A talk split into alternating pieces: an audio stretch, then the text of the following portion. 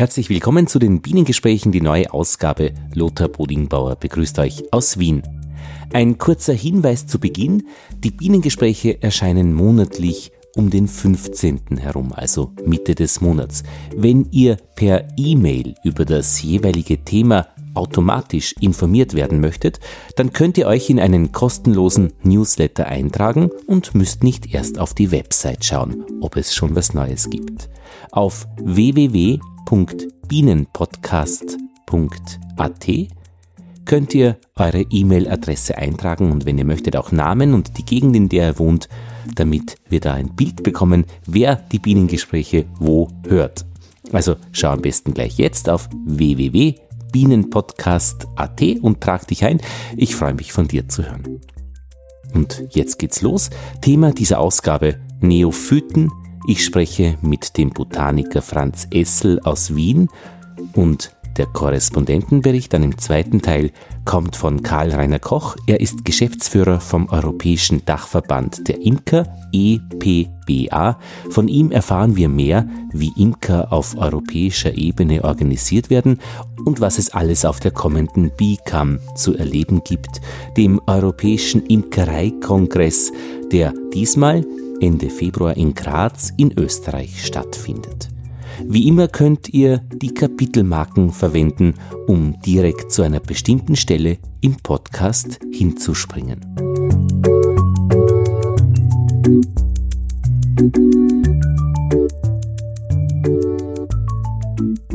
Bienengespräche Nummer 33. Wir haben Mitte Jänner 2018 schon. Ein schönes Jahr, wie ich glaube, dass es wird. Und ich bin zu Gast bei Franz Essel am Institut für Botanik und Biodiversitätsforschung der Universität Wien. Danke, Franz, für die Einladung. Danke für die Anfrage, Lothar. Du bist, ja, ich habe mir das überlegt, wie ich dich vorstellen soll. Du bist Botaniker und Biodiversitätsforscher. Und mhm. du bist äh, ein Spezialist für manche Themen. Genau. Eines dieser Themen werden wir heute, glaube ich, ausführlicher diskutieren oder ja. einige Aspekte, die damit zusammenhängen. Und das ist auch mein Schwerpunktthema in der Forschung, die ich hier betreibe, nämlich die Beschäftigung mit nicht heimischen Tier- und Pflanzenarten, mit einem gewissen Schwerpunkt auf Pflanzenarten und die Prozesse, die dahinter stehen, die Folgen, die es verursachen kann und auch die Fragen, die dann damit zusammenhängen, kann man dagegen was tun? Soll man überhaupt dagegen was tun? In welchen Fällen oder in welchen Fällen noch nicht? Neophyten ist das Wort dafür. Genau. Wenn es sich um Pflanzen handelt. Der Überbegriff über Tiere und Pflanzen wäre Neobiota. Der Begriff bedeutet wörtlich übersetzt neue Arten. Es sind nicht keine neue Arten, die vorher nicht existiert haben, sondern es sind Arten, die in einem Gebiet neu sind und neu deswegen, weil wir Menschen seit einigen Jahrhunderten in zunehmendem Ausmaß, besonders aber erst in den letzten Jahrzehnten als Folge der Globalisierung Tiere und Pflanzen über Kontinente hinweg verbringen, absichtlich Haustiere, Nutztiere, Ziertiere oder Zierpflanzen, aber häufig auch unabsichtlich als blinde Passagiere beim, beim Handel. Und der Teil dieser Arten kann sich dann dort frei vermehren und manchmal auch einbürgern oder kann sogar sehr häufig werden.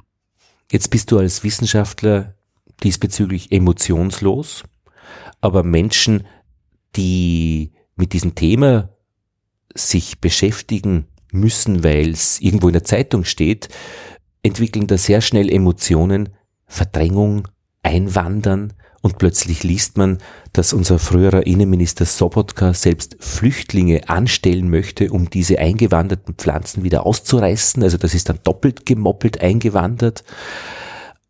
Da ist auch eine politische Komponente dabei, die dir jetzt als Wissenschaftler am Botanischen Institut ja völlig egal ist. Äh, nein, weil, also vielleicht fange ich so an.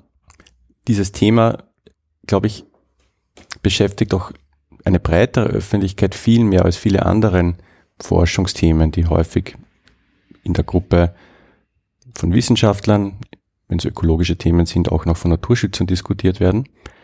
Und bei Neobiota ist es sicherlich ganz anders. Und ich glaube, da schwingen mehrere Aspekte mit und die sind auch mir nicht egal.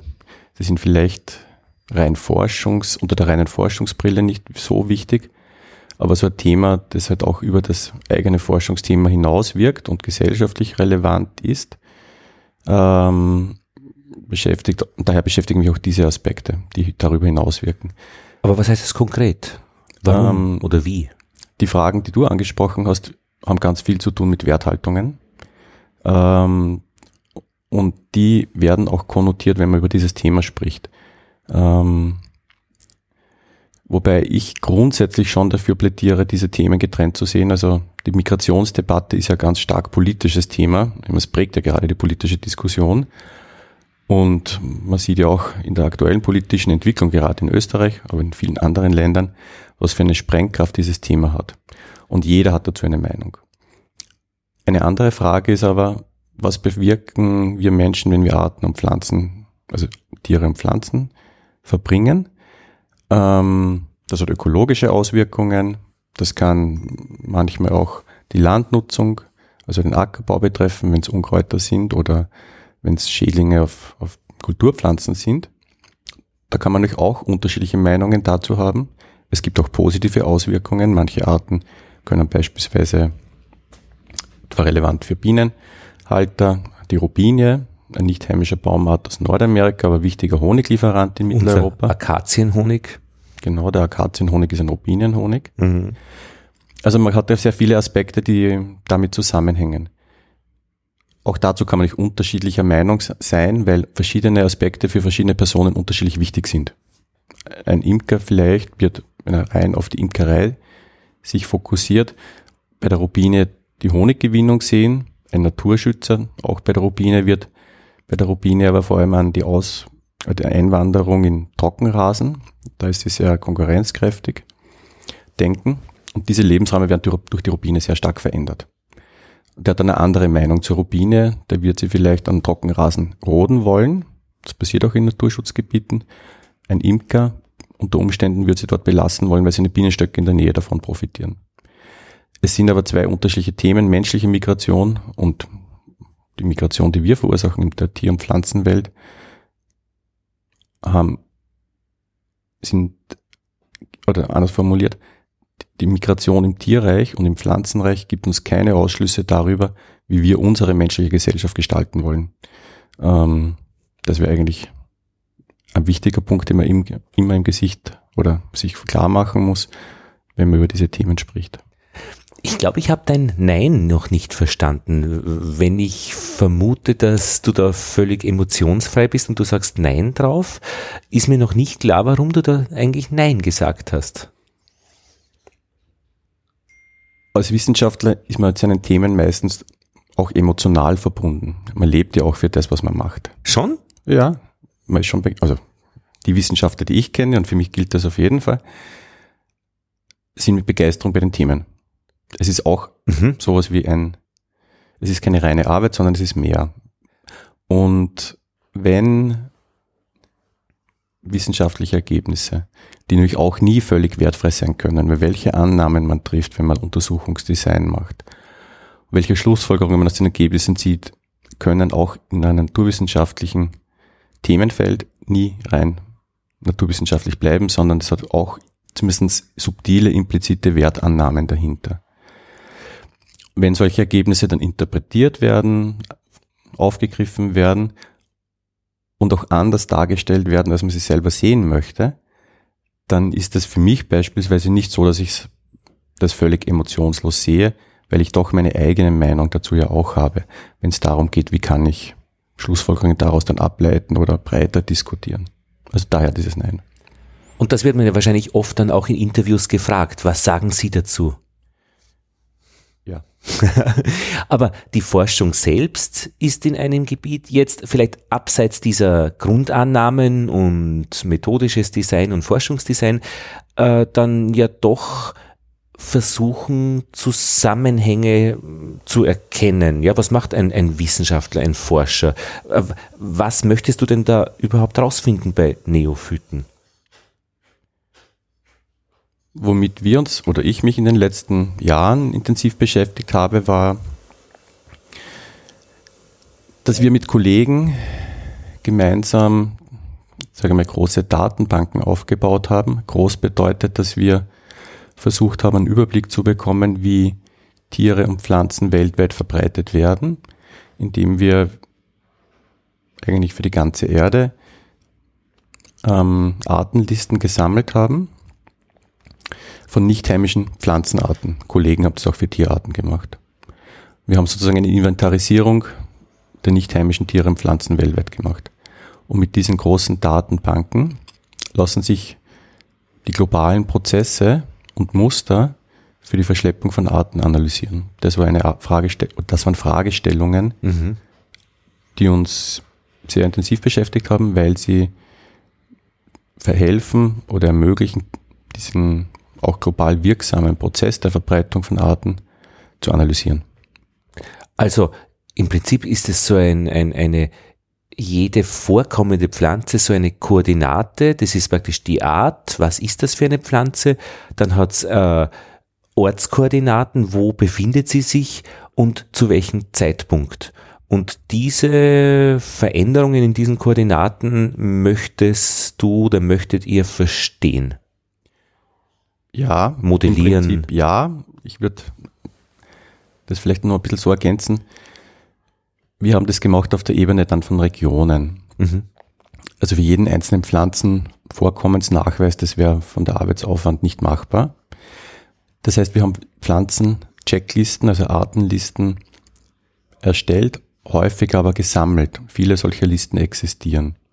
Und zwar auf der Ebene von beispielsweise Staaten wie Österreich oder bei großen Staaten, die ja nahezu Kontinente sind, wie die USA oder Australien, auf der Ebene von Bundesstaaten. Also das heißt, mhm. eine Artenliste für jedes dieser Staaten oder Bundesstaaten und für Inseln. Und dort haben wir dann nur die Arten herausgenommen, ausgewählt, die nicht heimisch sind, die von Menschen dort eingebracht wurden. Ähm, und haben diese Artenlisten dann abgeglichen. Sozusagen eine, damit jede Art, die manchmal in verschiedenen Ländern auch unterschiedliche wissenschaftliche Namen haben, da gibt es auch nicht immer mhm. Einigkeit zwischen den Forschern, auf einen Artnamen abgeglichen werden und das ermöglicht dann diese globale Datenbank aufzubauen. Ja, ja, da steckt schon jede Menge drinnen an, an Schwierigkeiten. Äh, also in der Nomenklatur, im wie, wie, was tut man, wenn es genetisch unterschiedlich sind, keine Ahnung, leichte Unterschiede. Ich glaube, die Brombeeren sind nur ganz wild irgendwie, wenn man die irgendwie äh, ver vergleichen, äh, versucht zu vergleichen. Aber ja, okay, verstehe. Was ähm, Moment, ja, dass diese Datenbank eine Art, heißt das, aber wenn jetzt eine Pflanze auftritt in einem Gebiet, dann wird dieses Gebiet als erreicht, besiedelt, angenommen oder braucht es dann schon mehr äh, zwei Pflanzen oder 20, 200 oder 2000 und das vielleicht noch pro Quadratmeter? Hm. Das ist eine wichtige Frage, welche Arten nehme ich auf? Reichen ganz kleine, wir Wissenschaftler sagen dann unbeständige Nachweise oder muss es nicht doch eher so sein, dass die Art wirklich dauerhaft dort vorkommt? Und wir haben dieses Kriterium genommen, das jetzt als zweites angesprochen habe. Es müssen dauerhafte, damit auch größere Vorkommen sein. Es gibt nämlich doch sehr viele Arten, die Pflanzenarten beispielsweise, die kurzfristig verwildern, ausbrechen aus Gärten. Also wenn man Gärtner ist, dann sieht man halt auch oft, dass die Zierpflanzen, die man hat im Garten, vielleicht im Beet oder in der Nähe aus Samen aufgehen, mhm. ein paar Jahre bleiben und dann wieder verschwinden. Und solche kurzfristigen und kleinen Vorkommen haben wir ausgeschlossen. Die anderen haben wir aber versucht, alle aufzunehmen. Da gibt es dann natürlich auch Unterschiede zwischen Ländern, die sehr gut dokumentiert sind. Mhm. Europa zum Beispiel hat eine sehr gute botanische Erforschungsgeschichte, da weiß man das sehr genau. In Ländern, die meistens auch ökonomisch ärmer sind, wo es viel weniger Botaniker gibt, die manchmal auch noch viel artenreicher sind, mhm. also vor allem in tropischen Karpaten. Ländern oder auch tropischen Ländern, da weiß man das dann viel weniger genau. Da gibt es dann vielleicht gewisse Erfassungslücken. Aber das war unser Anspruch, das vollständig abzudecken. Das ist interessant, weil die Frage ist, ob ein Zaun dazwischen gilt. Ich ich meine, in den Schrebergartensiedlungen und, und äh, Kleingärtenvereinen gibt's ja alles, was die ganze Welt äh, vermutlich an Pflanzen hergibt, aber da ist halt noch zur Natur ein Zaun dazwischen. Und es gibt so Siedlungen, zum Beispiel in Tulln, äh, wo man äh, nackt lebt. Gibt's, wie heißt das? Äh, die Au, in der Au, sagen sie immer, die dort wohnen. Und dort dürfen aber keine Zäune errichtet werden wegen den Wildschweinen, weil man eben aus Naturschutzgründen eben Zugänge, äh, da darf man keine Zäune machen. Aber Pflanzen gibt es dort auch. Äh, das heißt, die Pflanzen, die dort gepflanzt werden, die sind ja nicht mehr, mehr praktisch äh, psychologisch durch einen Zaun von der Umgebung getrennt. Und jetzt wird man wahrscheinlich bei der Thematik Neophyten ja verschiedene, du hast es schon angesprochen, was ist die Mehrzahl von Status? Statusse haben. Eine Pflanze ist im Gartenverband, eine Pflanze wird naturalisiert oder wie sagt man, also entspringt in, der, in die Natur. Und der dritte, die Alarmstufe Rot praktisch, wenn man sie jetzt mit Emotion oder Start, äh, Nummer drei, invasiv genannt. Schlimmer wie invasiv gibt's nimmer. Nein. Schlimmer geht's immer. invasiv ist, wenn sie, wie ist das definiert, wenn sie äh, die anderen Pflanzen, die sonst dort wären, verdrängt. Ja, invasiv ist ein Begriff, der, also wenn man diese Wissenschaft einen Namen gibt, dann nennen wir uns Invasionsökologen oder die Wissenschaft Invasionsökologie. Das hört sich dramatisch an. Das hört sich ich sicher dramatisch an, ja. Invasionsbotaniker. Der Name leitet sich ab von, Einmarschieren. von biologischer Invasion. Mhm. Ähm, das kommt aus dem Englischen, Biological Invasion. So heißt zum Beispiel auch ein Fachjournal, Fachjournal, in dem viele Artikel erscheinen zu dem Thema. Und ja, das horcht sich dramatisch an. Im Deutschen verwenden wir häufig aber auch einen neutraleren Begriff Neobiota ja. Ja, für diesen Prozess oder die Verbringung von Arten und ähnliches, um es auch ein bisschen abzuschwächen, ja, diese dramatische Komponente, diese rhetorische Abrüstung ein bisschen zu betreiben. Aber die Begriffe existieren, daher erwähne ich es jetzt auch. Ähm, zum Begriff invasiv, die Frage, die du gehabt hast. Das ist ein Terminus, der beschreibt Arten, die dokumentierte, jetzt mal schaue ich es mal technisch, negative Auswirkungen auf heimische Arten oder Lebensräume haben. Manchmal wird auch negative Auswirkungen, die direkt auf uns Menschen wirken, damit einbezogen, wie Ernteverluste durch äh, zum Beispiel durch Unkräuter, die eingeschleppt werden. Hautausschlag bei dem Bärenklau oder, oder was? Genau, oder Gesundheit, genau, ges gesundheitliche Erfolgen. Mhm.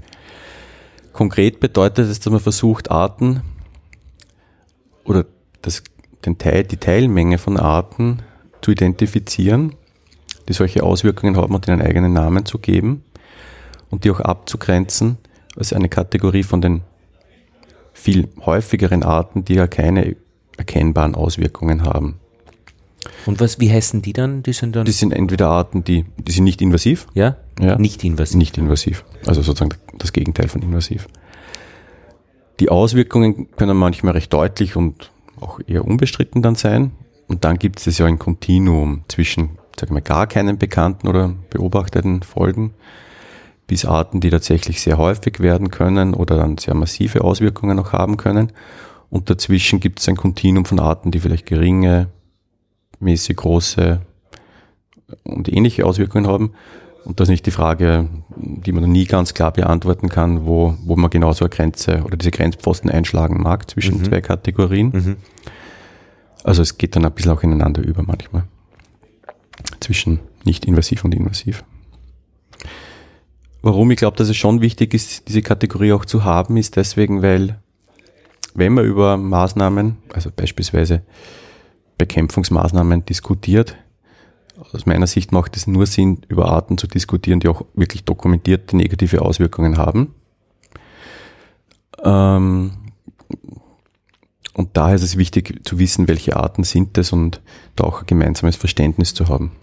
Aber jetzt eine Frage. Ich gehe da laufen äh, vom Hauptbahnhof in Wien der Bahn entlang Richtung Flughafen und die ersten zwei Kilometer führen auf einem neuen Weg der Bahn entlang und dazwischen Weg und Zaun der Bahn ist ein Streifen, da waren nur lauter Steine und dort wachsen jetzt lauter gleiche Pflanzen, die gelb blühen und das auch noch im späten Herbst.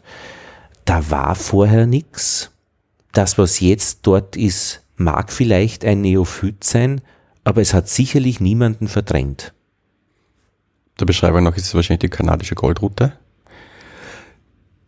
die Ja. an Bahnanlagen recht häufig ist und auch an solchen offenen Standorten, also von Menschen neu zum Beispiel hier geschaffenen Standorten, sich sehr gut ähm, etablieren kann, keimen kann und dann dort wachsen kann. Die Frage, die du stellst, ist es problematisch oder nicht? Ist es, wird das als invasive Art bezeichnet? Und meine Antwort darauf wäre, vielleicht beginne ich so, die kanadische Goldrute ist eine der Arten, die in Österreich auf vielen Standorten häufig geworden ist. Und es gibt Untersuchungen, die zeigen, dass sie auch einen gewissen, dass sie zum Beispiel in Halbtrockenrasen, also einen anderen Standort, als den du jetzt beschrieben hast.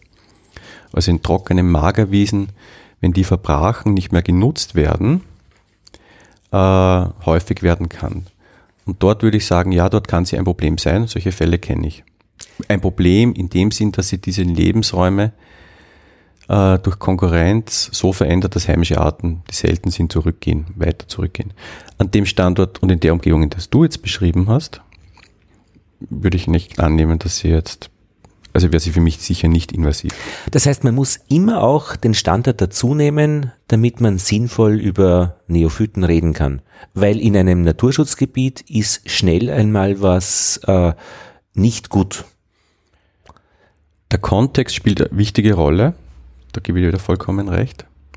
Ein Beispiel, das es für mich klar zeigt, ist, ich komme wieder auf die Robinie zurück, äh, in einem Trockenrasen, in Gebiet beispielsweise, wo es den Naturschützern darum geht, diese Trockenrasen zu bewahren.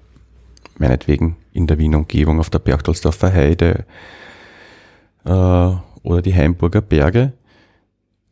Da ist die Robinie tatsächlich ein Problem, wenn sie vorkommt. Und in vielen dieser Gebieten, auch die beiden, die ich gerade genannt habe, werden Robinien als Teil der Schutzmaßnahmen, die man dort umsetzt, bekämpft. Da werden auch andere Bäume, die oder auch heimische Bäume und Gehölze, die sich ausbreiten, bekämpft. Aber die Robinie hat ein besonderes Augenmerk, weil sie tatsächlich besonders ähm, konkurrenzkräftig ist in diesen Lebensräumen. Mhm. Wir sitzen da gerade in Wien im dritten Bezirk im Botanischen Garten. Rundherum ist St- Innenstadt und da stehen auch vielerorts Robinien, weil sie als Stadtbaum ähm, sehr gut geeignet ist. Das, was sie eben so konkurrenzkräftig macht in Trockenrasen, macht sie auch sehr widerstandsfähig in der Stadt, nämlich ihre Fähigkeit mit Trockenheit, auch mit diesen zunehmenden Hitzesommern, umgehen zu können. Also sie ist einfach widerstandsfähig. Mhm. In der Stadt äh, würde ich aus Naturschutzsicht nie Robinien bekämpfen. Vielleicht gibt es Naturschützer, die das auch empfehlen würden. Das ist, berührt dann die Frage der Werthaltungen. Ähm, aber ich glaube, da gibt es schon einen breiten Konsens, dass das nicht sinnvoll wäre, weil der Kontext Stadtökologie ganz andere Aspekte wichtiger macht. Nämlich Grün in der Stadt, Schatten, Verdunstung, ähm, der ästhetische Aspekt, Bäume statt graue Häuser, nur graue Häuserfluchten zu haben. Natürlich viel wichtiger ist und hier wird auch keine Art verdrängt, die Aber- man schützen möchte. Ähm, Macht das auch eine Gefahr fürs Umland, dass dann solche äh, Arten entspringen und dann halt auch das Burgenland besiedeln? Das kann manchmal der Fall sein bei Arten, die sich sehr gut ausbreiten können über große Distanzen. Also bei Tierarten, die mo- hochmobil sind, ist das natürlich ein Punkt, den man im Auge haben muss. Bei einem Baum wie der Robinie, die sich durch Samen vermehrt, über größere Distanzen, die halt vom Wind verbreitet werden können oder von Tieren potenziell, gibt es auch eine gewisse Ausbreitungsdistanz, die man beachten muss. Aber da sprechen wir doch von einer anderen Dimension, äh, als sozusagen eine Ausbreitung aus dem Stadtgebiet ins weitere Umland. Weil da geht es um ein paar hundert Meter, vielleicht um einen Kilometer aus der Dimension. Aber Baum, der in Wien ist, wird sich nicht ins Burgenland oder in das weitere Wiener Umfeld ausbreiten können aus eigener Kraft. Die Rubine kommt dorthin, wenn der Mensch sie anpflanzt.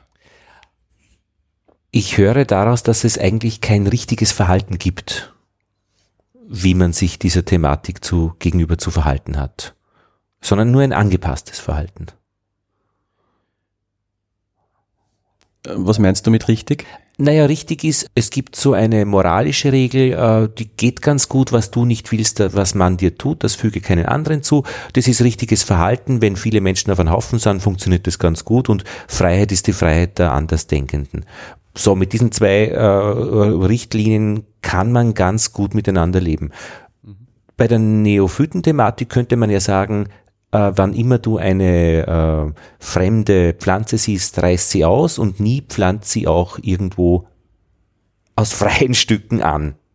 Na, weil wenn ich äh, Stadtgärtner bin und mir was für Wien überlege und ich kann auf die Akazie, äh, auf die Robinie zurückgreifen, ähm, dann könnte ich das praktisch tun, wenn es keine solche Regel gibt. Oder es könnte sein, die Regel lautet Finger weg vor Neophyten und wenn du eine siehst, dann reiß sie aus.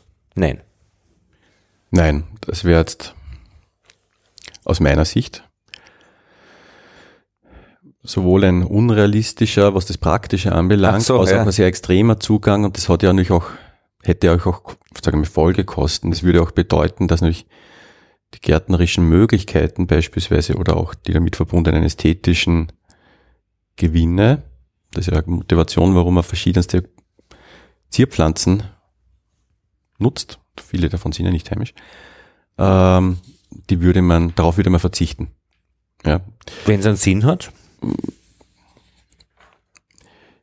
Ich glaube, was mehr Sinn macht, und das ist jetzt, was ich, also das wird dann das angepasste sein, aber Verhalten, was du angesprochen hast, ist zu versuchen zu verstehen, was können Folgen sein und auch abzuschätzen bei Arten oder Artengruppen, wie groß können diese Folgen sein. Das können immer nur Abschätzungen sein, weil man es nie genau für sehr viele Arten wird verstehen können. Einzelne Arten sind gut untersucht. Es ändert sich auch sehr. Viele Arten breiten sich aus. Also was die Zukunft bei einzelnen Arten bringt, weiß man auch nicht genau, weil da gibt es immer Unsicherheiten bei Vorhersagen. Aber auf Basis von solchen mittlerweile dann doch schon vorhandenen Wissen Abschätzungen zu machen, welche Folgen möchte man dann tatsächlich vielleicht nicht haben und bei Arten, die diese Folgen sicher oder wahrscheinlich verursachen, sich zu überlegen, da, da ist dann vielleicht sinnvoll, solche Maßnahmen zu setzen. Wenn es Maßnahmen gibt, die tatsächlich sinnvoll, sprich erfolgversprechend erscheinen. Es wird Orten geben, die man vielleicht, wo man vielleicht einen breiten gesellschaftlichen Konsens hätte, dass man die nicht haben möchte in einem Gebiet.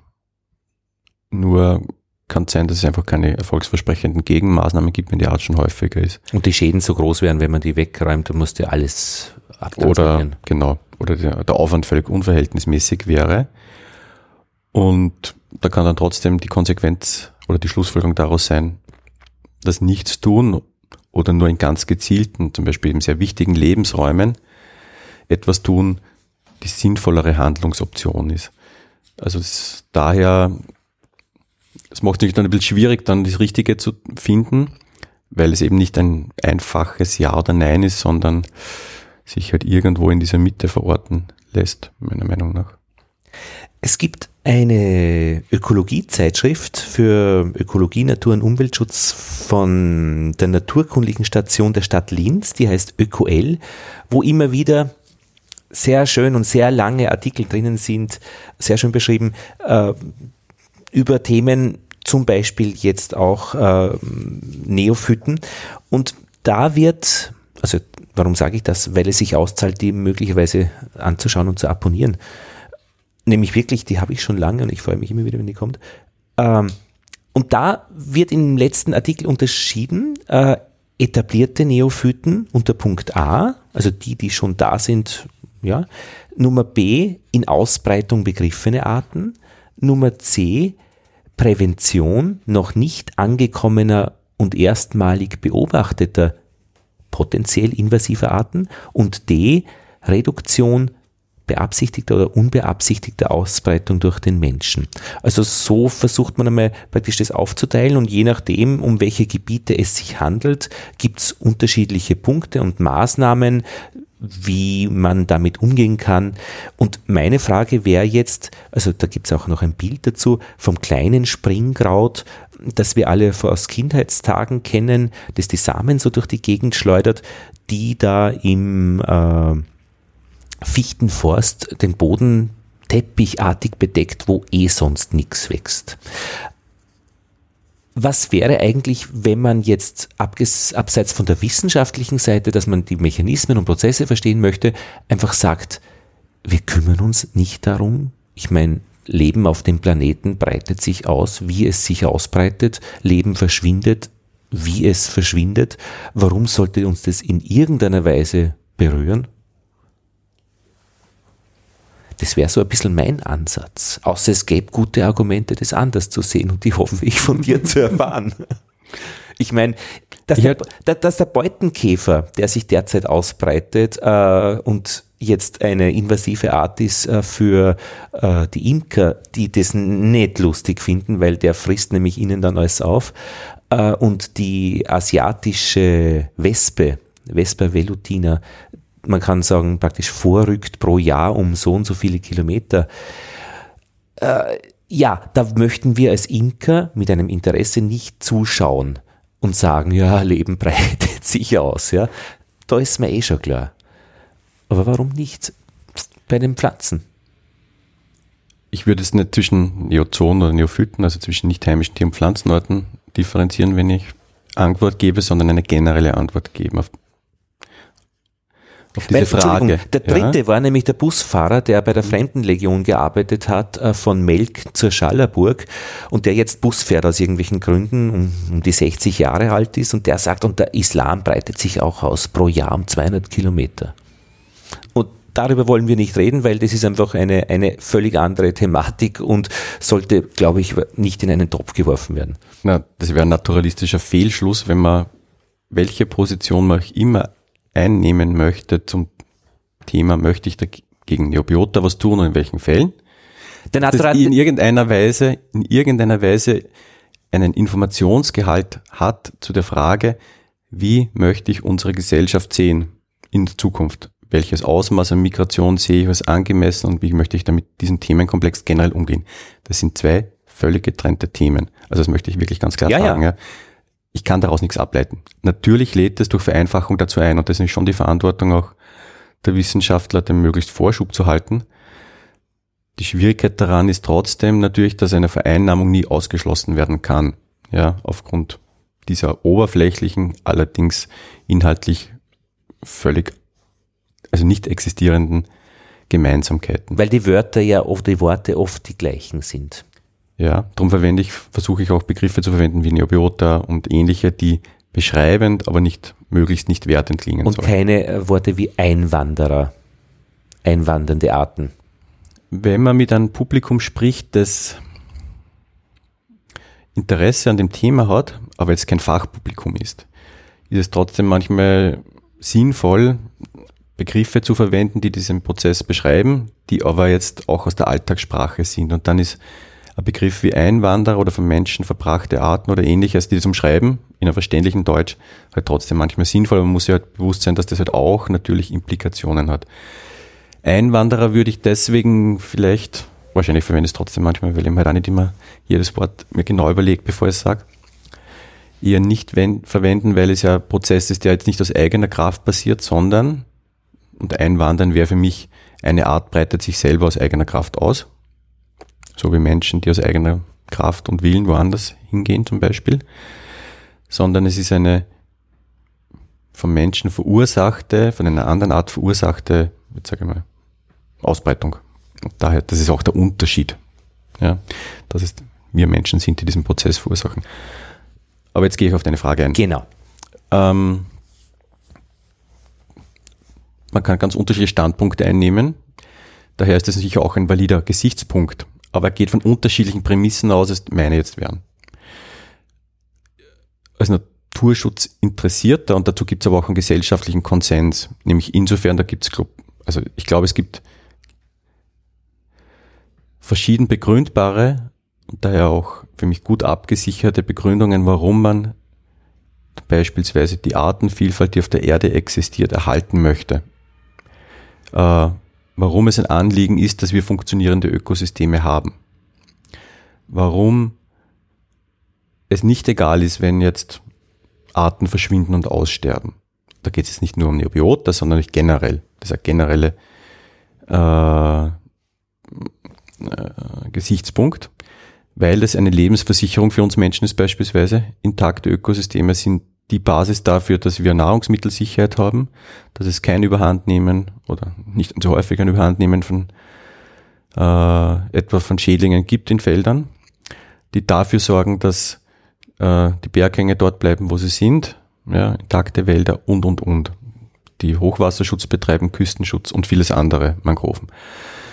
Da lässt sich ganz viel an wissenschaftlichen und eindeutigen Argumenten dazu anführen, warum es wichtig ist, dass wir unsere Umwelt, unsere natürliche Umwelt nicht beliebig zerstören oder Arten an den Rand des Aussterbens bringen und ähnliches. Wenn eine einzelne Art in einem Gebiet verschwindet, hat es vielleicht keine erkennbaren Folgen. Wenn viele Arten in vielen Gebieten verschwinden, wird es sehr massive Folgen für uns haben. Da gibt es auch schon viele Beispiele, wo man das mittlerweile auch schon sieht. In diesem Prozess spielen biologische Invasionen, wenn man den Begriff möchte, oder Verbringung von Arten, eine gewisse Rolle. Nämlich invasive Arten können Arten zurückdrängen. Das ist global gesehen sehr unterschiedlich, am stärksten ausgeprägt in abgelegenen Inseln, also nicht in Mitteleuropa oder in Österreich. Aber es gibt in Österreich eindeutig Fälle, wo man das sehr gut beobachten kann, wie und darum habe ich auch gesagt, ich möchte es auch für Neozoen beantworten, also für Tiere, wo eingeschleppte Tierarten beispielsweise heimische Arten sehr stark zurückgedrängt haben. Die Krebspest, um ein Beispiel zu bringen, das ist ein Krankheitserreger und es ist auch typisch, dass es meistens entweder Krankheits, Krankheiten sind, die eingeschleppt wurden, oder Parasiten. Der Beutekäfer, den du genannt hast, gegen die Honigbiene wäre so ein Beispiel. Die können bei Arten, auf die sie hier dann kommen, die aber keine, die diese neuen Parasiten oder Krankheiten nie vorher erlebt haben und daher keine Abwehrmechanismen haben, können die ganz rasant und rasch die Art an den Rand des Aussterbens bringen. Und bei der Krebspest ist es so, dass die heimischen Flusskrebsarten faktisch fast überall verschwunden sind, außer in kleinen Refugialgebieten, wo die Krebspest eben nicht hingekommen ist. Und das ist in dem Ökosystem Gewässer schon ein massiver Verlust, wenn eine ganze funktionelle Gruppe verschwindet. Es ist auch ästhetischer Verlust, es ist auch ein kultureller Verlust. Früher waren Krebse ein Teil dessen, was man gegessen hat. Heute manchmal auch in manchen Restaurants, es sind jetzt die nordamerikanischen Krebsarten. In Schweden macht man das in, äh, immer in Seen, gibt es ja. viele Krebse. Aber auch nordamerikanische mittlerweile sind nicht mehr die heimischen europäischen Krebsarten, die auch in Schweden vorkommen, sondern wenn man heute einen Krebs in einem Fluss findet, kann man mit sehr hoher Wahrscheinlichkeit davon ausgehen, dass es keine heimische Art ist, sondern eine von diesen eingeschleppten Krebsarten. Und das macht für mich sowohl äh, als Bürger mit einem, für mich ist es ein Verlust.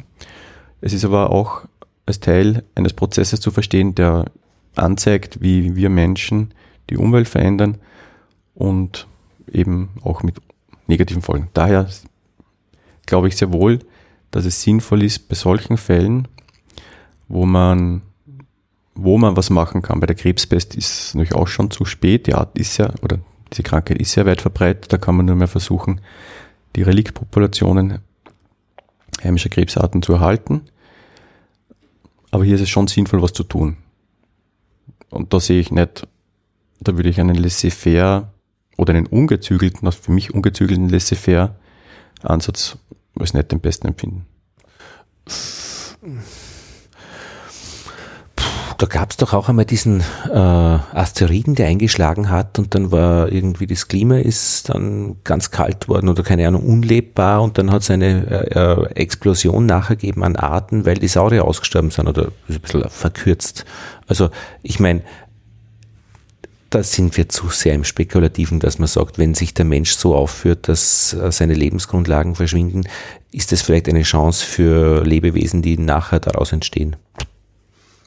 Möglicherweise, aber vielleicht nicht mehr mit den Menschen in der Gesellschaft, eh die wir heute kennen. Ja, absolut nicht. Also und dann sind wir halt nicht mehr dabei. Und das ist ja natürlich eine stark moralische Frage, die das bedeutet. Wenn ich das ohne eine moralische Komponente ansehen möchte, also sprich für den Betrachter, für mich es egal ist, ob mit oder ohne Menschen oder ob mit und in welcher Art und Weise die Entfaltungsmöglichkeiten und sind, dann kann man das so sehen. Wenn ich das aber anders sehe und für mich ist das natürlich schon der, also für mich ist das der Fall, dass ich da jetzt den Menschen natürlich schon als Teil dieses Systems sehe und schon ein Interesse daran habe, dass der Entfaltungsmöglichkeiten, und das ist ja auch starke moralische Prämissen, die man annimmt. Im Endeffekt würde es bedeuten, man schreibt den kommenden Generationen nicht mehr diese Entfaltung, man nimmt nicht Anteil daran, ob die kommenden Generationen die Entfaltungsmöglichkeiten haben, die die heutige hat, wir, von denen wir profitieren. Äh, und das finde ich an moralisch und ethisch eigentlich nicht vertretbaren Standpunkt, das für diese anderen Generationen so zu beantworten, dass man auch Einschränkungen, die das für die bedeuten könnte, äh, gerne in Kauf nimmt. Häufig passiert es implizit, ja. Weil es eh nicht anders geht. Weil das eigene Wohlergehen, das steht ja, wird zwar oft dann auch nicht reflektiert, wenn man sowas annimmt, wichtiger ist als Einschränkungen für das Wohlergehen zukünftiger Generationen. Und das ist eigentlich ein sehr egoistischer Standpunkt. Aber ich glaube, ich meine, man wird ja auch schlauer. Also ich möchte jetzt nicht den kommenden Generationen zubilligen wollen, dass jede von denen auch eine Großglockner Hochalpenstraße baut damit man mit dem Auto rauffahren kann. Also ich finde, da, das könnten wir schon hinter uns lassen, gewisse Dinge. Also die Chancen brauchen da nicht die gleichen sein. Nein, man baut keine mehr. Punkt. Die Chance habt ihr nicht. Aber das ist nicht da, was, das, was du meinst. Weil, weil du sagst, es gibt einfach gewisse Chancen nicht mehr, weil einfach die, weil es einfach äh, das Klima sich verändert hat und Chancen auf Überleben, wenn's, wenn ich auf einer Insel bin, wo das Wasser steigt, ja. Also da selbstverständlich, geht ja nicht. Muss ich so leben, auch hier in, in Westeuropa, damit auf der anderen Seite des Planeten nicht das Wasser steigt. Genau. Das ist ungefähr die, die Flughöhe oder das, was ich damit meine. Ob die dann, äh, was die dann mit diesen Möglichkeiten machen, die zukünftigen Generationen, keine Ahnung. Mhm. Ja, das ist natürlich eine andere Frage dann. Wie nutzt man diese Möglichkeiten, aber ob man diese Möglichkeiten, oder ob wir, also jetzt sage ich mal, das gesamte Menschheit oder vor allem auch natürlich die Verantwortlichkeiten da sehr unterschiedlich verteilt als in Europa, wo die Menschheit einen viel höheren Ressourcen Nutzen hat, als verträglich ist für langfristiges, also für, dass die mhm. Systeme langfristig funktionieren. Äh, ob wir diesen Lebensstil weiter fortführen so oder nicht und was wir auch persönlich dazu beitragen, dass sich das verändert, hat nicht schon diese ganze stark moralische Frage, weil ein Nicht-Verändern bedeutet, wir schränken oder wir nehmen bewusst in Kauf, dass es für die zukünftigen Generationen viel, viel schwieriger sein wird, weil wir einfach die Erde damit auch zerstören. Und wir haben im Gang vorher einen Kollegen von dir getroffen, der Hafermilch trinkt und er hat gesagt, äh, seit er vegan lebt, äh, hat sich seine Einstellung dem Essen gewandelt. Er isst bewusster und wenn er nach Hause geht, kauft er sich halt kein Leberkässemmel, weil er seinen Tag plant, was braucht er an Nährstoffen, was macht er, was isst er? Und Bewusstsein schadet ja generell eher nicht für das, was ich tue. Ja.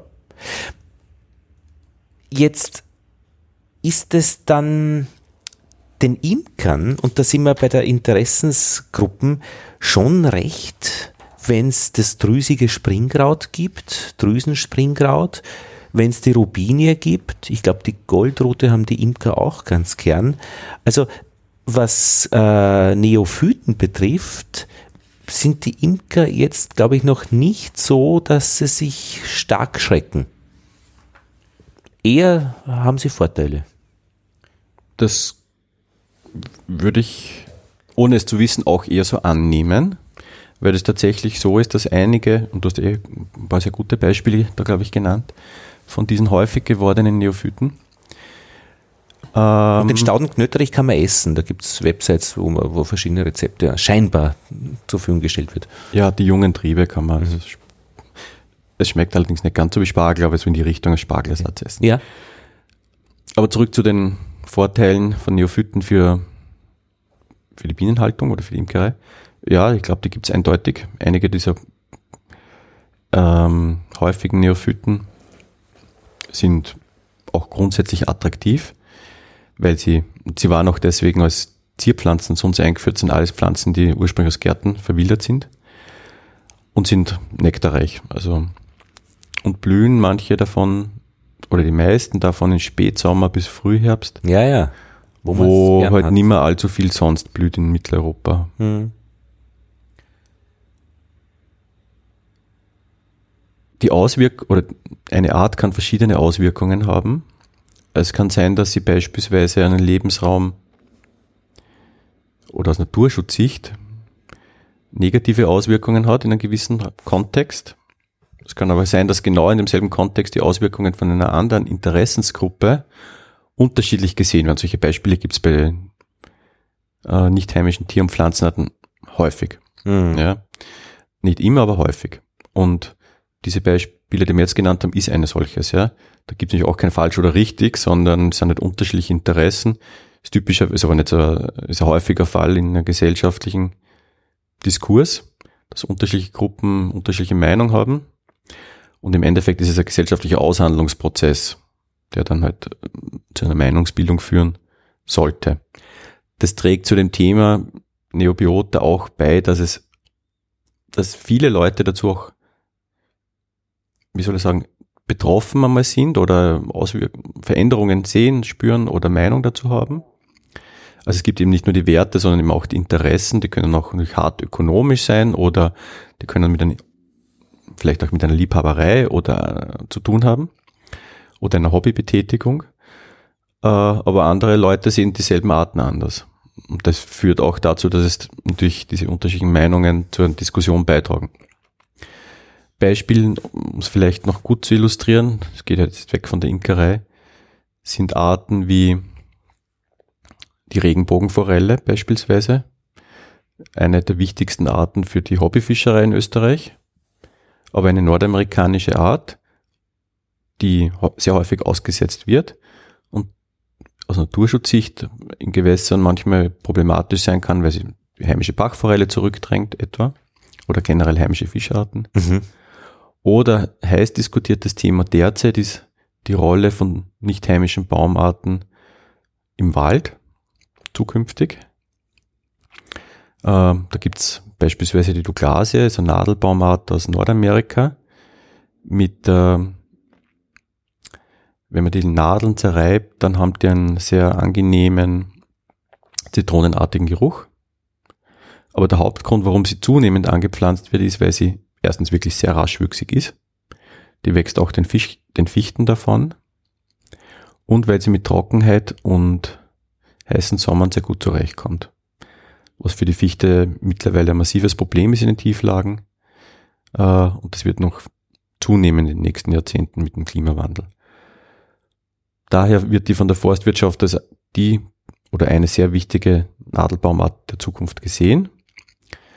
Ähm, und das ist natürlich dann manchmal schon ein Konfliktthema zwischen Forstwirtschaft und Naturschützern, weil die Umwandlung oder ja, die Umwandlung von beispielsweise Laubwäldern in tiefen Lagen, also von standortstypischen und ähm, aber halt nicht so produktiven Wäldern, beispielsweise in Douglasienforsten, die man doch beobachten kann, natürlich nicht immer erwünscht ist. Aber es ist eine Frage der Interessen, auch in diesem Fall. Ökonomische und natürlich auch verständliche forstwirtschaftliche Interessen oder Grundbesitzinteressen, aber andererseits natürlich auch andere Interessen wie eben äh, den Wald als Lebensraum für Waldorganismen oder Landschaftsbildauswirkungen, die eher aus der Naturschutzsichtseite überwiegen. Mhm. Ich meine, das wäre ja auch der naturalistische Fehlschluss jetzt in die andere Richtung, nur weil eine Baumart in Nordamerika ist, warum soll sie dann auch, also warum soll das dann nicht auch in Österreich sein? Also dass, also, dass das so sein muss, dass sie dann nur in Nordamerika ist. Man kann sie ja ausgraben und auch eventuell äh, in Österreich eingraben, äh, wenn, wenn dieser Fehlschluss nicht ausgeführt wird. Aber eben Naturschutzgründe und äh, Überlegungen, was äh, möchte man mit einer Landschaft, würde das eben äh, ausschließen, dass man sagt, nein, geht nicht. Die soll in Nordamerika bleiben der Konflikt ist, da gibt es auch unterschiedliche Positionen, der Konflikt ist auch oder häufig die häufigste Naturschutzproblematik Position ist nicht, dass die Art überhaupt nicht in Österreich angebaut werden soll, sondern die Frage ist, in welchem Ausmaß, was für eine Folgen hat das für die Lebensräume, in denen sie angebaut wird. Das gilt natürlich auch für den Anbau von heimischen Fichten. Also es ist jetzt nicht ausschließlich eine Frage der Herkunft der Arten. In welcher Weise Monokultur oder? Monokulturen wandelt man auch die heute noch bestehenden oder verbliebenen Laubwaldbestände zunehmend in beispielsweise Douglasien-Forste um oder nicht.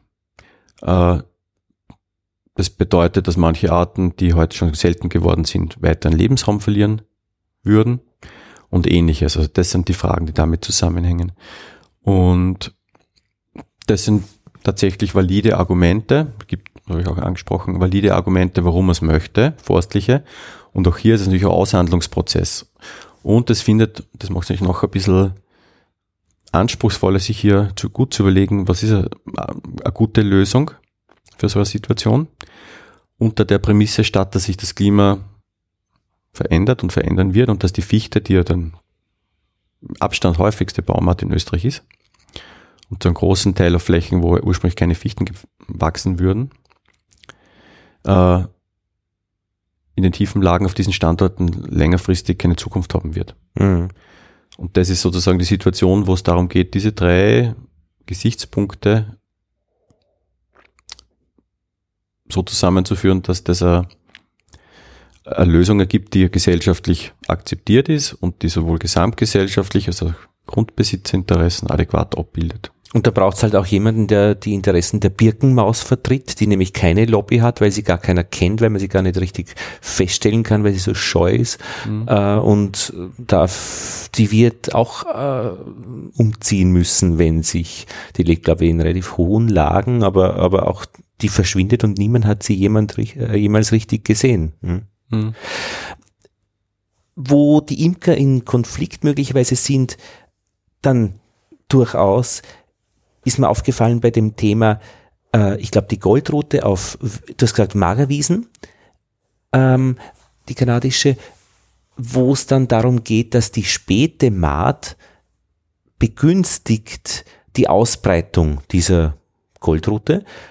Und wenn ich mir das richtig gemerkt habe, ist aber späte Maat etwas, was wir Imker gerne haben, weil das heißt, die ganzen Blumen blühen und die Bienen äh, finden Futter. Mhm. Das heißt, mit dem Wunsch nach, dass der Bauer vielleicht spät mäht, habe ich, begünstige ich die Ausbreitung der, der Goldrute. Die Goldrute verträgt eigentlich Maat grundsätzlich schlecht, weil sie, sie blüht so im August, September. Und wenn sie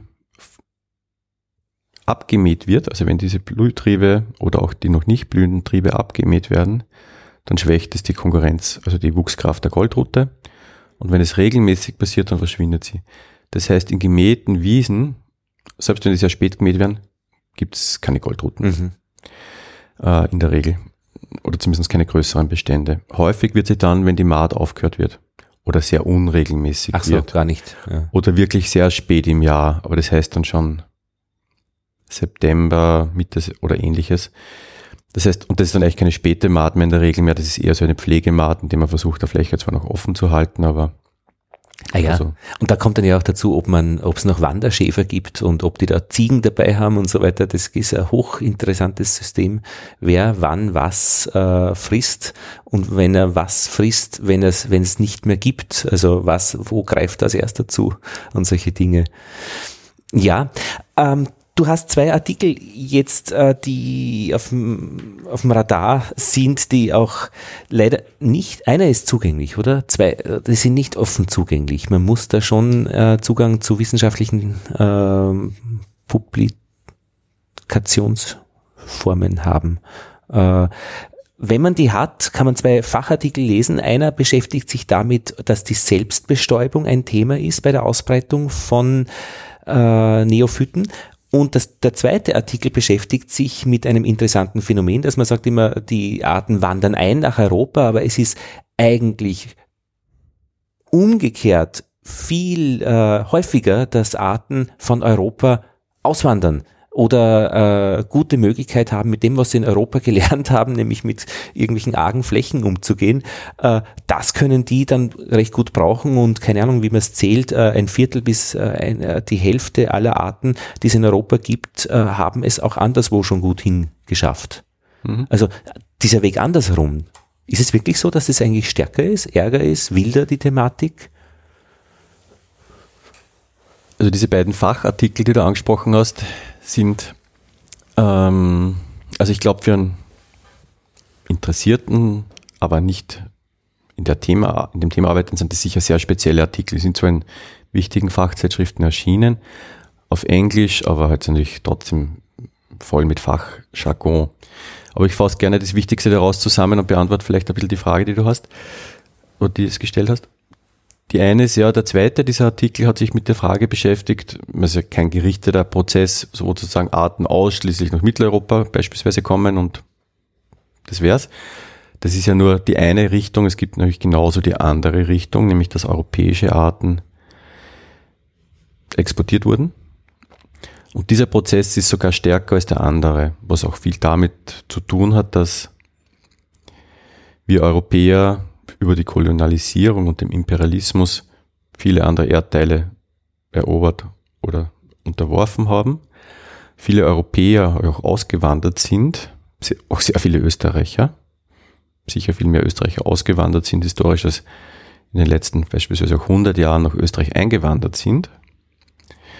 Ähm, aber das ist häufig aus der Sicht der Zurückgebliebenen, beispielsweise der Österreicher, dieser andere Prozess ja eher viel weniger Aufmerksamkeit erlangt. Und so ist es auch in der Forschung, dass man eher sozusagen auf die Arten schaut, die bei uns sind, aber nicht so sehr auf die, die von uns woanders hingegangen sind. Und das haben wir mit dem Artikel bewusst gemacht, haben uns angeschaut. Wie groß ist der Anteil europäischer Arten, Pflanzenarten, die nach Nordamerika von Menschen eingeschleppt wurden? Und welche Faktoren haben diesen, haben, haben dazu beigetragen, dass Arten erfolgreich waren oder auch nicht erfolgreich waren. Und so die Highlights aus dieser Studie sind, dass es wirklich ein hoher Anteil von europäischen Arten sind, die in Nordamerika heute anzutreffen sind. Äh, je nach und das aber entscheidend ist für diese Arten, ähm, ob sie erfolgreich waren oder nicht, in welchen Lebensräumen sie in Österreich oder in Europa vorgekommen sind. Lebensräume, die wir Menschen schon seit Jahrhunderten in Europa verändert oder auch teilweise neu geschaffen haben ähm, Arten, die in diesen Lebensräumen vorkommen, waren besonders erfolgreich. Also es sind beispielsweise Arten von Grünland, Wiesen, von Ackerflächen oder von so Unkrautfluren von Städten, die halt in der Umgebung von menschlichen Siedlungen äh, auftreten. Von diesen Lebensräumen ist teilweise die Hälfte der Arten heute auch in Nordamerika eingebürgert, was jetzt vielleicht nicht völlig überraschend ist, aber halt vorher nicht so gezeigt worden ist. Einfach deswegen auch, weil diese Arten an menschliche Lebensräume oder von Menschen geprägte Lebensräume schon gut angepasst waren aufgrund ihrer europäischen Vergangenheit.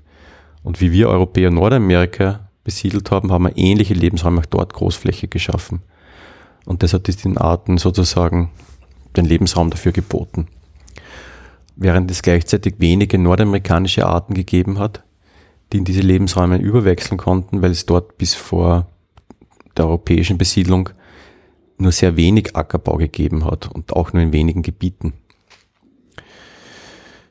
Ähm, okay, das ist sozusagen tatsächlich eine sehr starke Rolle gewesen. Und der zweite Faktor, der dazu beigetragen hat, lange Zeit war der Handel, der Welthandel, asymmetrisch in dem Sinne, dass mehr an Gütern Menschen aus Europa exportiert wurden, vor allem Menschen viel mehr, als umgekehrt nach Europa sozusagen importiert wurde aus anderen Weltgegenden. Heute ist das nicht mehr so stark, weil viele andere Weltgegenden ökonomisch stark aufgeholt haben. Und das hat auch dazu beigetragen, dass viel mehr Arten als Begleiter von Europa dorthin mitgenommen wurden bei der Besiedlung ähm, und den Menschen sozusagen gefolgt sind. Man nennt es dann auch gibt einen Begriff dafür, der finde ich recht schön, ökologischer Imperialismus. Das haben wir in der Schule gelernt, dass nach Absatzmärkten gesucht wurde für die nach der Industrialisierung äh, gestiegene Produktion und die dann in den Kolonien gefunden wurden. Mhm.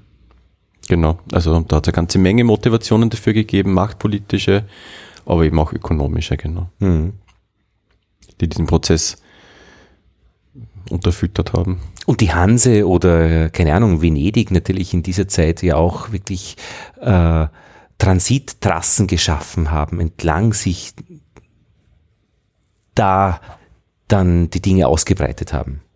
Das waren ja, ich meine, früher, ich denke mal, wenn da das Land noch überwachsen war, das war nicht lustig, da in irgendeiner Weise einen Weg durchfinden. Aber wie das halt dann ist mit den Straßen und, und Handelswegen, äh, dann wird schon rutschiger, die ganze Geschichte. Mhm. Wobei die Ausbreitung über große Distanzen oder auch der Gütertransport ganz stark marin war. Also auch diese Handelsmächte, die du genannt hast, beispielsweise sind auch waren hm. Seemächte, beide eigentlich, wenn man das heute betrachtet, zwar regionale, weil die Schiffsnetze zur Hochblüte der Hanse und auch von Venedig noch keine globalen war. Venedig war die Handelsmacht im Mittelmeer und dann halt in den Osten noch teilweise Verbindungen haben, also starke Handelsbedeutung gehabt hat bis schon nach Asien. Und die Hanse war im Baltisch äh, und Nordseeraum die dominierende Handelsmacht. Aber das war auch das Handelsnetz der Zeit damals eben nicht viel größer als Europa und ein paar angrenzende Bereiche der, des asiatischen oder nordafrikanischen Kontinents. Das globale Handelsnetz, das heute für uns Standard ist, dass ein großer Teil der Güter beispielsweise momentan made in China ist oder äh, dass grundsätzlich sehr viele Güter weltweit gehandelt werden, das ist ein Phänomen in dem Ausmaß der Nachkriegszeit. Also sehr rezent, ein paar Jahrzehnte, dass es wirklich solch ein Ausmaß angenommen hat. Und dieser Fernhandel ist immer noch ganz, ganz überwiegend über Güter, also über Marine- und Schiffhandel. Nur wenige Prozent werden über Flugzeuge gehandelt und äh, transkontinentaler Transport über Land ist noch viel weniger bedeutsam. Es gibt eine Podcast-Episode von den Kollegen von Zeitsprung, Geschichten aus der Geschichte, über die Hanse. Und da haben sie gesprochen, dass ein aktuelles Containerschiff mit 20.000 Containern mehr Volumen beinhaltet, als die Hanse jemals in ihrer ganzen Geschichte transportiert hat. Okay. Wenn es stimmt, aber war ein beeindruckender Vergleich. Ich hoffe, ich habe mir das richtig gemerkt. Aber. Also obstimmt kann ich nicht beurteilen. Dass es nicht völlig aus der Luft gegriffen ist, glaube ich sofort. Mhm. Ob es jetzt ein oder zehn Schiffe sind, also. beispielsweise, macht ja auch keinen großen Unterschied. Es zeigt auf jeden Fall, welche Quantensprünge mhm. der Welthandel erlebt hat. Ähm, Im Sinne von, was heute standardmäßig mit einem oder wenigen Schiffen transportiert worden ist oder wird, war früher der Welthandel von einem Jahrzehnt beispielsweise oder ähnliches. Zweite Sache noch war das mit der Selbstbestäubung. Dass das hilft, wenn man als Pflanze irgendwo invasiv ist. In dieser zweiten Arbeit, genau, haben wir uns einer wichtigen Frage gewidmet, also ökologisch wichtigen und die ist auch für Imker relevant, das sage ich gleich nachher was dazu noch nämlich Pflanzen können sich unterschiedlich, ähm, haben unterschiedliche Mechanismen, wie sie eine erfolgreiche Befruchtung schaffen können. Manche Pflanzen brauchen eine Fremdbestäubung, das heißt, sie brauchen auf jeden Fall zwei Individuen äh, und dann braucht es natürlich einen Vektor, der den Pollen zur Narbe bringt. Das Wind ist auch was, oder Insekten. Genau, das ist für die Imker natürlich relevant. Es gibt windbestäubte Arten, alle Gräser beispielsweise bei uns, aber auch viele andere Pflanzen. Und es gibt insektenbestäubte Arten. Da ist der Vektor dann irgendein Insekt oder theoretisch auch äh, Kolibri in anderen Gegenden oder anderes, Organ, anderes Tier. Und da ist natürlich die Imkerei wichtig und damit die Bienen das machen, braucht es eben auch irgendeinen Anreiz, Nektar oder Pollen, der gefressen wird. Also wir haben uns das mal angeschaut, weil diese beiden Mechanismen haben verschiedene ökologische Implikationen und für ähm, für den Erfolg bei der Ausbreitung war eine Hypothese, dass Arten, die selbst bestäubt sind, eigentlich erfolgreicher sein sollten, weil sie eben auch zumindest theoretisch schon mit einer Pflanze es schaffen können, Samen zu bilden. Das heißt, es reicht, wenn nur ganz wenig Samen transportiert werden woanders hin. Weil gerade am Anfang kann es sonst sehr schwierig sein, wenn man auf Fremdbestäubung angewiesen ist. Das braucht schon eine gewisse Bestandesgröße, damit es gut funktioniert. Sonst kommt der Pollen unter Umständen nicht von der einen Pflanze zur anderen. Wenn nur fünf Pflanzen stehen, ist das nicht sehr wahrscheinlich. Und deswegen haben wir uns das angeschaut, ob das nicht der Faktor ist, der das beeinflusst. Und das war im Ergebnis auch so, dass selbstbestäubte Pflanzen häufiger woanders hin transportiert werden oder wo, woanders wachsen heute als Folge menschlicher Ausbreitung. Das heißt, die sind erfolgreicher, als man erwarten würde aufgrund des Anteils, den sie an der Gesamtartenzahl haben. Aber, das haben wir auch zeigen können, da gibt es einen zweiten Faktor, der dazu führt, selbstbestäubte Pflanzen besiedeln nicht alle Lebensräume gleich. Selbstbestäubung ist häufig bei Pionierarten, das heißt bei Arten, die ähm,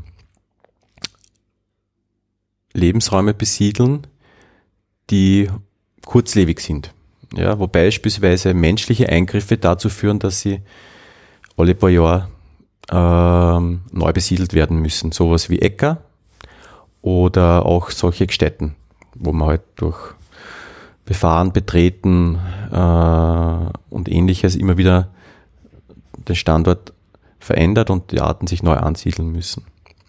Und da ist Selbstbestäubung nämlich auch erfolgreicher als ähm, Fremdbestäubung, weil auch hier dieser Faktor, dass weniger Individuen schon eine neue Population aufbauen können, förderlich ist, weil das sozusagen häufig in diesen Lebensräumen passiert. Und dieser Faktor, der in diesen Lebensräumen förderlich war, ist auch förderlich bei der Besiedlung neuer Gegenden als Folge menschlicher Ausbreitung.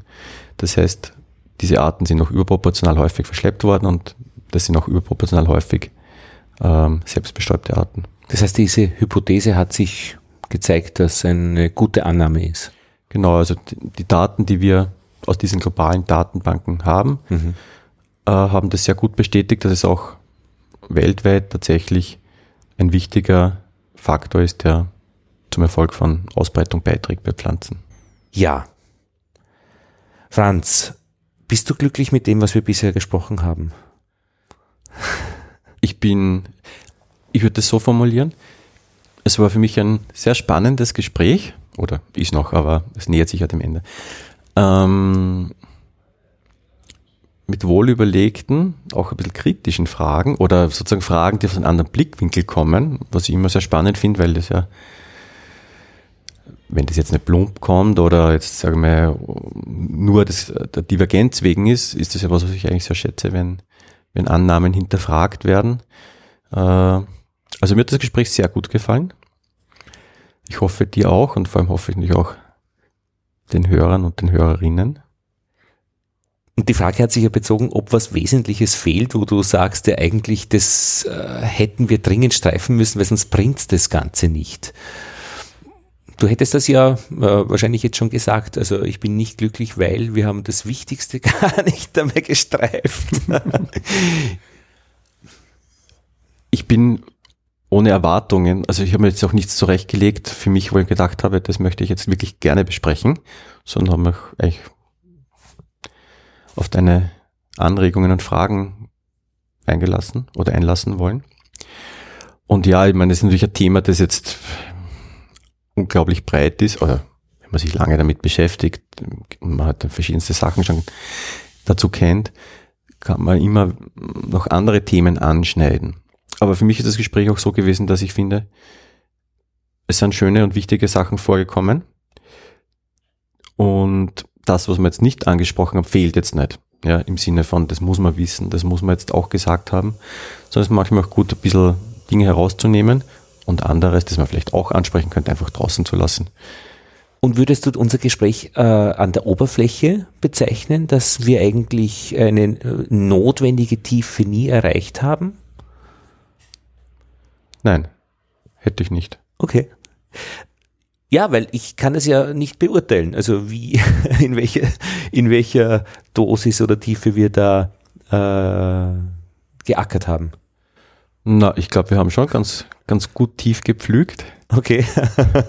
ähm, und tief genug, um die Schichten, die halt und in dem Thema dann drinnen stecken, gut anzusprechen. Mhm.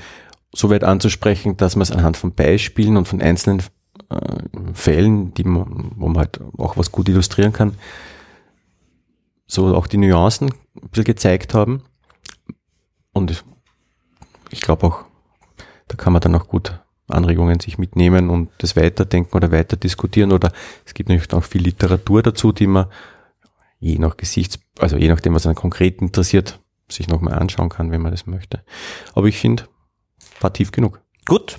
Und wirklich empfehlenswert äh, aus dem ÖQL Nummer 39 aus dem Jahr 2017 über Sinn und Unsinn der Bekämpfung invasiver Neophyten. Da haben einige zusammengearbeitet, um das wirklich eine Bestandsaufnahme ein bisschen der Thematik zu liefern, die meines Erachtens sehr interessant war. Was vielleicht bei dieser Episode der Bienengespräche interessant wäre, dass unsere Hörerinnen und Hörer einige Fragen haben, die wir jetzt in diesem Gespräch nicht gestellt haben. Da wäre vielleicht die Möglichkeit, wenn die Fragen nur ankommen, vielleicht als Kommentar bei dieser Episode oder als E-Mail an feedback at bienenpodcast.at, dann können wir ja das Thema noch einmal aufgreifen und ich kann vielleicht einmal geschwind vorbeifahren mit dem Radl und dir diese Fragen dann noch äh, stellen und, und du könntest sie beantworten, wenn du das machen würdest. Da schauen wir mal einfach mal, was kommt. Hm, können wir gerne so machen. Was ja, kommt. Sehr gerne. Ich bedanke mich für das Gespräch, Franz Essel. Schön war's. ja, danke. Danke, Lothar. Im Rennweg, am Rennweg, Rennweg, sagen die die diese, dieses Wort nicht kennen, Rennweg ist eine Straße in Wien, dritter Bezirk, gleich am Botanischen Garten, den ja, der auch im, in diesem Fall in Universitätsnähe ist. Ja, und wir schauen jetzt noch äh, zu unserem Korrespondenten.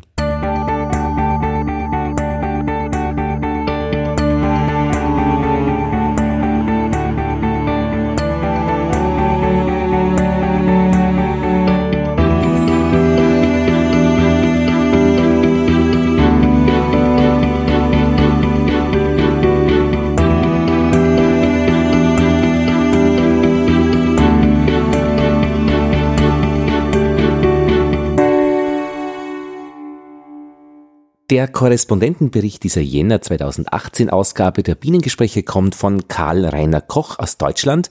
Er ist im Organisationskomitee von BICOM. Das ist der European Beekeeping Congress, der Imkereikongress, der europäische, der in diesem Jahr heuer Ende Februar in Österreich in Graz stattfindet. Manuel Hempel, unser norwegischer Imkereikollege, hat mich darauf gebracht. Er hat diesen Link geschickt. Vielen Dank, Manuel, dass du uns hier auf diese Spur zu unserem heutigen Korrespondenten, zu Karl Renner Koch gebracht hast. Korrespondentenbericht bedeutet immer, wir fragen, was ist gerade los am Bienenstand draußen. Jetzt Mitte Jänner ist da ja nicht viel los. Im Winter kann man die Zeit nützen, um etwas zu lernen und auch darüber können wir im Korrespondentenbericht reden. Und Karl Rainer Koch wird uns jetzt gleich zu Beginn erzählen, was Bienen mit seinem Leben zu tun haben. Und dann sprechen wir über den Bienenkongress in Graz. Ja, angefangen hat es, also ich, ich habe, äh, ich komme aus einer Imkerfamilie. Ja. Mein Vater hatte schon seit 1949 äh, immer 150 bis 200 Bienenvölker und war einer der Pioniere der Magazinimkerei im Badischen. Ah ja. Und so bin ich, und so bin ich in der Imkerei groß geworden. Ja. Und äh, sollte an und für sich, äh, mein Vater wollte, dass ich Berufsimker werde. Und äh, nach dem Abitur habe ich dann die Imkerei von meinem Vater äh, betreut, ja. zwei Jahre lang. Und das war mir dann, äh, also ich konnte nicht machen, was ich wollte. Und dann bin ich ausgestiegen und bin äh, habe studiert, habe äh, eine Ausbildung bei Burda in Offenburg gemacht, beim großen Verlag. Ja. Und äh, habe mich dann, äh, bin dann wieder nach dem Studium wieder zurückgekommen zu den Bienen und habe gesehen, äh, mein Bruder hat damals äh, die Imkerei dann übernommen, einer meiner Brüder. Mhm. Und äh, äh, er hat äh, Schwierigkeiten gehabt, Geräte zu finden, gute Geräte. und meine Kontakte damals schon nach Frankreich und so und bin in das Gerätegeschäft eingestiegen. Ja. Und habe dort viele Geräte verkauft, auch nach Österreich an große Berufsimker und habe das dann aber wieder aufgegeben und anfangs der 80er habe ich dann einen Verlag gegründet, habe den Bruder Adam getroffen, mehrmals. Ja, ja. Und Bruder Adam hat mich gefragt, ob ich seine Bücher veröffentliche. Und das habe ich dann gemacht, habe gesagt, äh, äh, Bruder Adam, äh, das hat mich so fasziniert. Und so bin ich in den Verlag reingestiegen und äh, habe dann äh, später dann Videos produziert und überall äh, Kontakte gehabt zu anderen europäischen Imkereifachverlagen. Und äh, 1993 haben wir dann eine europäische Verlagsvereinigung gegründet, die EDAPI. Ja. Und äh, äh, wir waren also damals schon, bevor das Internet kam, waren wir sehr gut vernetzt. Und äh, später dann ähm, war ich Mitgründer vom EPBA. Das ist der European Professional Beekeepers Association. Die wurde 1998 mit Hilfe meiner Kontakte gegründet in Donau-Eschingen auf den Imkertagen. Und äh, seitdem bin ich der Geschäftsführer von dieser EPBA und komme also in ganz Europa rum. Das ist also der Erwerbsimkerbund auf europäischer Ebene. Ja, das sind die Vereinigungen, zum Beispiel äh, der österreichische Erwerbsimkerbund ist auch Mitglied, schon seit Anfang an. Und äh, das ist äh, all, alle, alle großen äh, Berufsimkerverbände, aber auch Hobby-Imkerverbände. Es gibt ja nicht nur äh, äh, in jedem Land äh, einen Berufsimkerverband, wie jetzt in Deutschland oder Österreich, es gibt in Frankreich zum Beispiel gibt's zwei große Imkerverbände, da sind dann die ganzen äh, Erwerbsimker drin. Die Struktur von den äh, Imkereien ist in Europa sehr unterschiedlich. Ja, von bis, also keine scharfen Grenzen. Ja. Sie veranstalten jetzt im ähm, Februar, ja, im Februar ist es, äh, den sogenannten BECAM, European Beekeeping Congress äh, in Graz. Ja, vorneweg, äh, also wir sind nicht Veranstalter. Ja. Die BICOM ist an und für sich eine, wie soll ich sagen, das ist eine Wanderversammlung. Ja. Wir stellen, das Einzige, was wir machen, Sie können mal auf die Webseite gehen, bicum.org. Ja. Und die Idee für diese Bicum, die jetzt seit äh, 2000, 2012 äh, in Frankreich, 2013 in Belgien, 2014 Donau-Eschingen, ja, 2016 ja. Malmö, Schweden. Ja, und äh, jedes Mal, wenn die Bicum stattfindet, ist das äh, der Veranstalter vor Ort, der die ganzen Organisationen und alles macht. Wir sind äh, also ich und Etienne Bruno und Henri Clément aus Frankreich. Wir hatten vor Jahren die Idee, eine europäische Veranstaltung zu kreieren. Ja. Und äh, sind auf die Idee gekommen, das immer zu machen im Rahmen einer bereits existierenden großen Veranstaltung. In diesem Fall ist es die Erwerbsimker-Fachtagung, die dann veranstaltet wird vom österreichischen Erwerbsimkerbund Richtig. eben in Graz und stattfinden wird das Ganze vom 23. bis zum 25. Februar. Ähm, ja. Ja, also Becom.org als, äh, wie sagt man dann, ja, als überspannendes ja, ja. Ähm, äh, Gefüge, ähm, ja. die European Professional Beekeepers Association, ähm, dann gibt's auch Sponsoren, ähm, in diesem Fall Agrana Bienen und Riederbier, aber das ist jetzt eine österreichische Spezialität, weil es eben aus Österreich organisiert wird. Ja, nee, die, äh, die, Sie müssen sich so vorstellen, die Bicom, das ist, das ist äh, keine äh, existierende Firma, ja. sondern das ist einfach, wir haben ein Logo kreiert und wir haben die Idee rausgetragen, in Europa eine äh, internationale äh, europäische Veranstaltung zu machen, äh, be zu begleiten. Äh, wir selber organisieren das nicht. Ja. Das macht jedes Mal zum Beispiel in Malmö, da waren es die äh, schwedischen Berufsimker, die das hervorragend organisiert haben. Äh, in, äh, in Brüssel, in Belgien, war es Etienne Bruno, den Sie vielleicht auch kennen, der ist in der Apimundia auch aktiv. Ähm, also wie gesagt, äh, diese, diese BICOM ist an und für sich äh, eine, eine Veranstaltung, die jedes Jahr dann äh, irgendwo in Europa ja. bei unseren Imkerkollegen, Berufsimkerkollegen stattfindet im Rahmen einer anderen Veranstaltung. So war das auch bei uns in Donaueschingen 2014 äh, und äh, ja. Und um das Ganze noch ein bisschen zu trennen, die BICOM äh, mit der API Expo, das sind also zwei getrennte Dinge. Äh, muss man sich ja. das vorstellen wie eine Messe? Äh, die API Expo, die, äh, also es ist so, diese Messe in, äh, in Graz jetzt, ja. die hat ja, die findet ja jedes Jahr statt. Ja. Nur wenn jetzt äh, das Europ ein europäisches Niveau hat, dann kommen ja auch viele Besucher aus dem Ausland. Alles klar. Ja?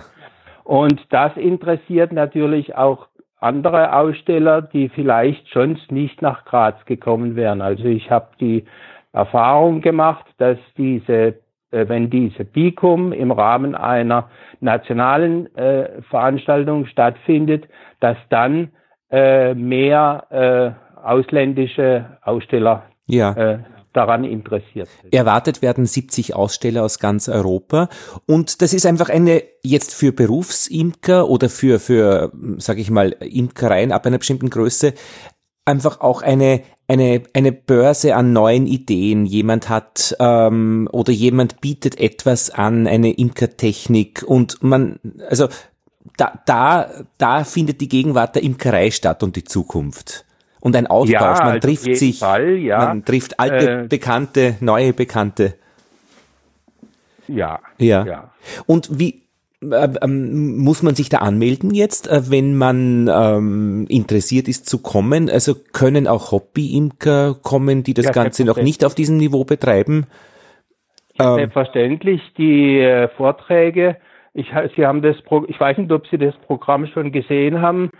Äh, das ist, äh, gestern hat mir äh, die Frau Tertinek vom österreichischen Erwerbsimkerbund zukommen lassen und es müsste jetzt auf der Erwerbs, auf Erbsimkerseite ich hab schon stehen. Und äh, wir werden das auch auf, auf diese Bicom.org, werden wir das Programm genau. in drei Sprachen äh, stellen. Also das Programm ist schon fertig und es sind sehr interessante Vorträge. Es kommt ein äh, Etienne Bruno wird über den Klimawandel sprechen. Ja. Es wird das Thema äh, Klimawandel, es kommt jemand aus China, äh, der vorträgt äh, Probleme äh, Imkerei äh, in China mit Klimawandel. Ja. Äh, es wird äh, die Wachsgeschichte, also die Wachsproblematik wird behandelt und es kommt ein äh, weltbekannter Markt, Imker also Marktspezialist äh, aus Argentinien. Ja. Nor Norberto Garcia, äh, der ist der Präsident der internationalen Honigproduzenten. Äh, äh, da gibt es einen Weltverband. Ja. Und der wird über das Problem äh, Honigmarkt und Honigverfälschung Großartig. Sprechen. Ja. Ja. Gibt es eigentlich Pläne oder Ideen, dass man das Ganze, diese Vorträge auch zugänglich macht dann über Video oder Audio, Internet, dass man, wenn man nicht hinkommen kann, äh, trotzdem teilnehmen kann?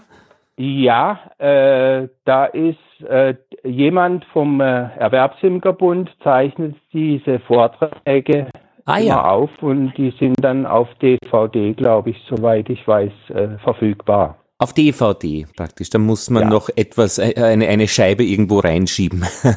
also nicht über direkt auf, auf einer Website, YouTube oder sogar Livestreaming oder so. Das wird vielleicht ja, kommen. Äh, das, äh, da müssen Sie mal äh, die Geschäftsstelle anrufen, wie das dieses Jahr gemacht wird. Also wie gesagt, die gesamte Organisation ja. äh, liegt nicht in unseren Händen, sondern das macht die Erwerbsimker. Ja. Herr Koch, was sind denn die Themen, die Sie persönlich am meisten interessieren in diesem ganzen Umfeld? Äh, der Honigmarkt, Ja. das ist sehr interessant, die und die Verfälschungen natürlich, Mhm. die jetzt auch in, in Brüssel äh, gelandet sind, jetzt die, die Problematik und dort äh, bearbeitet wird. Und äh, ja, der Klimawandel ist auch ein Thema, das äh, ähm, in Zukunft die Imkerei sehr beschäftigen wird. Äh, wenn man zum Beispiel die Imkereien Südfrankreich, Spanien, äh, auch Italien, äh, die haben schon große Probleme, äh, weil die noch viel eher äh, jetzt äh, den Klimawandel spüren als wir in unserem gemäßigten Klima. Wir hatten ja in dieser Ausgabe der Bienengespräche ein Gespräch mit äh, einem Neophyten-Experten von der Universität Wien. Und soweit ich das jetzt auch mit ähm, verstanden habe, ähm, ist ja der Klimawandel ähm, das Problem auch, dass diese Änderungen sehr rasch erfolgen, dass sich also die Ökosysteme nicht äh, passend einstellen können in dieser Geschwindigkeit. Ja, Ja. ja. Ja, na dann bedanke ich mich äh, für diesen Einblick in die kommende äh, BICAM und Erwerbsimkerfachtagung 2018. Herr Koch, und vielleicht, ich weiß nicht, ich äh, schaue vielleicht vorbei, vielleicht sehen wir uns, dann werden wir uns die Hände schütteln. ja. ich Ich habe dort freuen. auch einen Stand Ja? und äh, Was machen Sie? können wir uns dann bitte? Was haben Sie für einen Stand? Also äh, mit der Imker Imkereitechnik, was sind, was sind denn Ihre Ja, speziellen ja, also, äh, Stücke, die äh, Sie ausstellen werden? Äh, was ich ausstelle, ist äh, äh, unsere Bücher natürlich. Ja, Bruder Adam? Äh, die, da, ja? die sind jetzt gerade in einer Neuauflage erschienen. Also der Vater der Backfastbiene? Ja. Mhm. Und äh, dann äh, verkaufen wir auf unserem Stand äh, unsere Videos. Ich, ich mache auch regel jedes Jahr ähm, Reportagen für unsere Imkereitechnik-Magazin. Ich bin ja auch Herausgeber von dem Im Imkereitechnik-Magazin, das Ja. seit 93 existiert Ja. für Erwerbsimker. Und äh, da mache ich jedes Jahr Reportagen und da gibt's dann auch Videoberichte. Ah ja. Ja, fein. Ich, ich habe noch äh, gerade mal jetzt ein Video gesehen von einem äh, in Amerika, einen, einen, einen Truck, einen Anhänger äh, als Fabrik designt, wo man hinfährt und der Honig wird äh, in, äh, am Fließband dann im Endeffekt in, in, in, in äh, Ja, das, das abgefüllt. gibt's, ja, das gibt's bereits in Europa auch schon. Ich letztes Jahr war die Firma, die kommt aus Finnland, Ja. Äh, die war auch äh, dort in Graz auf der Let letztes Jahr. Die kommen bestimmt dieses Jahr wieder. Ja. Und ich find's immer wieder in Summe faszinierend, dass man Insekten dafür verwenden kann, äh, jetzt sage ich mal abgekürzt, für uns zu arbeiten. Also das ist so ein interessantes Phänomen, weil Insekten fliegen ja eigentlich, wie sie wollen und wie schafft man es, äh, sie zu organisieren und natürlich letztlich dann auch in Magazinen zu organisieren. Also das ist schon eine, eine, eine extrem tolle Erfindung der Menschheit, sich Insekten äh, äh, als äh, nützlich, dienend zu machen. Ja, also äh, dazu muss man wissen, dass äh, der Beruf der Imkerei einer der ältesten der Menschheit ist. Ja, die Zeitlerei, gell? Ja. Genau. Gut, dann äh, Herr Koch, vielen Dank, dass ich mit Ihnen reden konnte. Ich glaube, die Hörerinnen und Hörer freuen sich auch sehr darüber, dass wir mit Ihnen einfach einen Einblick bekommen haben in dieses Gebiet äh, der Imkerei und des Wissens äh, über die Imkerei. Vielen herzlichen Dank. Bitte. Tschüss, wiederhören. Bitte, tschüss.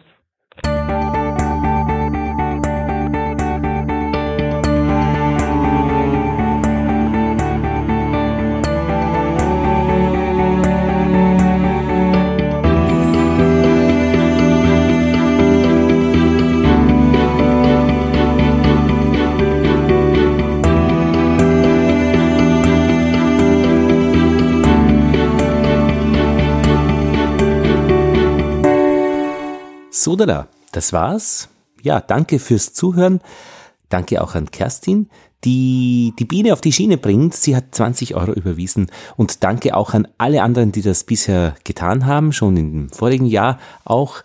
Die Biene auf die Schiene bringen bedeutet, dass die Bienengespräche völlig frei sind von Geld, aber die Zuhörerinnen und Zuhörer können ein wenig zusammenlegen, um Interviews von rundherum zu ermöglichen, Zugfahrkarten, dass man einfach rausfahren kann und Gespräche und Informationen von unterwegs sammeln und an euch weitergeben kann.